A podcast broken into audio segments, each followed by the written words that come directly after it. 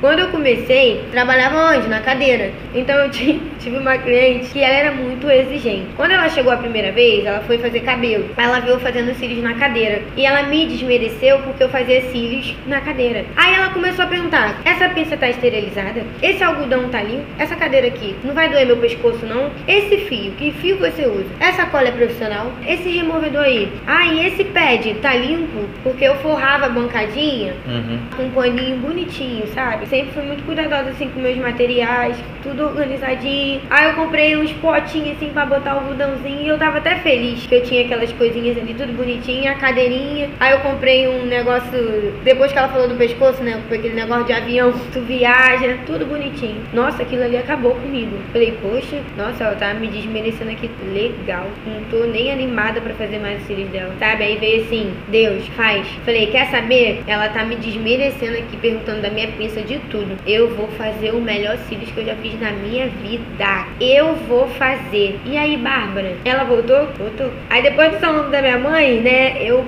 fiz lá, inaugurei lá meu, meu estúdiozinho bem pequenininho. Vocês devem ver lá no, ah, no Instagram. Ela, nossa, ela conseguiu enxergar o meu crescimento, sabe? Sabe, eu, sabe o que, que eu acho que ela viu ali? Que não eram as coisas ali que tava ali, sabe? Era o meu potencial, era o meu trabalho, era a minha aplicação e ela amou. Ela amou. E até hoje ela faz. E ela viu o meu crescimento lá da cadeirinha, que ela perguntou se minha pista estava suja, pra hoje estar aqui e ver tudo conforme perfeito, tudo organizado. Isso é top, porque você mostra pra ela que você é capaz.